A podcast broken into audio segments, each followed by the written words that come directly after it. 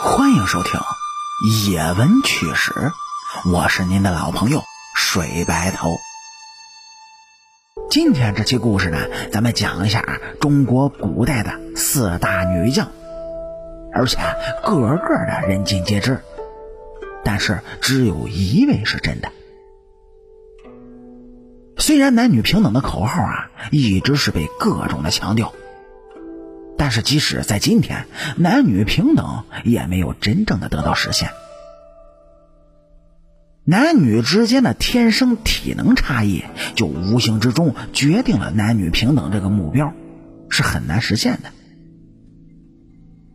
女人呢，身体弱，干不了重活，要产假又要这个那个，麻烦的事情太多，所以用人单位更愿意招几个男员工。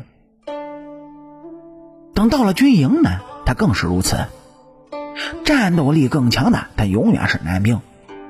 女兵呢，一般只能从事一些和前线关系不大的兵种。虽然天生的优势不大，但是女性的积极性却一直都是很高的。古代战场上，在那种男人的舞台，也从来不乏巾帼英雄的身影。您就比如南北朝时期民歌里就带副从军上战场的花木兰，大唐也有女将樊梨花，宋朝历代为将的杨家更是娶回了大将之才的穆桂英，巴蜀之地的美人梁红玉那更是承袭了丈夫的官位，成为史书上记载的唯一一位女将军，因为他们的存在呢。疆场厮杀之中，也多了几抹俏丽的身影。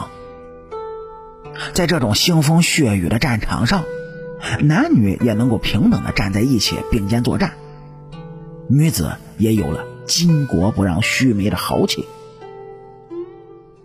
但是让大家跌破眼镜的是，咱们之前提到的这中国古代四大女将，虽然个个的人尽皆知，但是只有一位是真的。这位呢，就是在正史上有过明确记载的梁红玉。她嫁给了一位将军的后裔，然而丈夫不幸惨死。当时他们的孩子呢年龄尚小，所以梁红玉就继承了丈夫留下的爵位。因为她带兵打仗的本事甚至超过了丈夫，所以最后呢，她还得到了朝廷的封诰。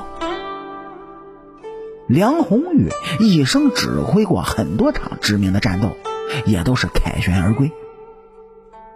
正是因为这些特殊的功绩，她被正式的就记载到了官方的史料里，成为了历史上唯一一位有官方记载的女将军。而大家更为熟悉的花木兰的故事呢，这其实啊是来源于北朝的民歌《木兰辞》。民歌这种东西，一部分是根据真实的事迹改编的，而更大一部分呢，其实啊是民间艺术家虚构的。咱们再反观花木兰替父从军的故事，先别说她一个女孩子是怎么通过官方的体检混迹到军营里，成功代替父亲的，哎，你就说她在军营里住了十二年，这同行的士兵都没看出她是个女的。这种情况不知道应该是归结于他伪装能力强呢，还是应该说他男性化的特征更多呢？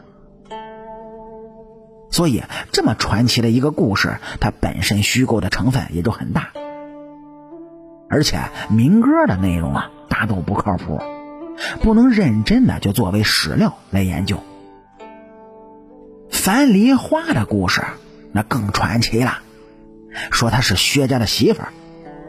薛家是大唐有名的将门，娶到的媳妇儿那肯定也不简单呀。说这樊梨花虽然长得不好看，但是带兵打仗很有一套，所以每次出征的时候，丈夫薛丁山就像要带着一个吉祥物一样带上她。而她呢被三次休掉又三次娶回的故事，那更有戏剧性了。当然，这些故事来源于话本，戏剧性强也是可以接受的。只是故事的真实性，呵呵，那就不大好保证了。至于穆桂英嘛，她和樊梨花也很类似，一样的巾帼女将，一样的嫁入将门。唯一不同点就是穆桂英和杨宗保的感情似乎很好，不像樊梨花、薛丁山似的隔三差五离个婚，调节一下情调。但说实话，这个故事的真实性呢，也是有待考究的。总之啊，虽然四大女将里很有可能只有一个是真的，但是这个真的至少证明了巾帼英雄的存在。虽然男女体力差异很大，但是疆场上的女将军还是很有战斗力的。好啦，感谢您各位在收听故事的同时呢，能够帮主播点赞、评论。转发和订阅，特别是订阅，伸出您各位富贵发财的小手，右上角订阅的小按钮点一下，这样主播更新的速度才会越来越快。我是您的老朋友水白头，野闻趣事精彩，下期继续。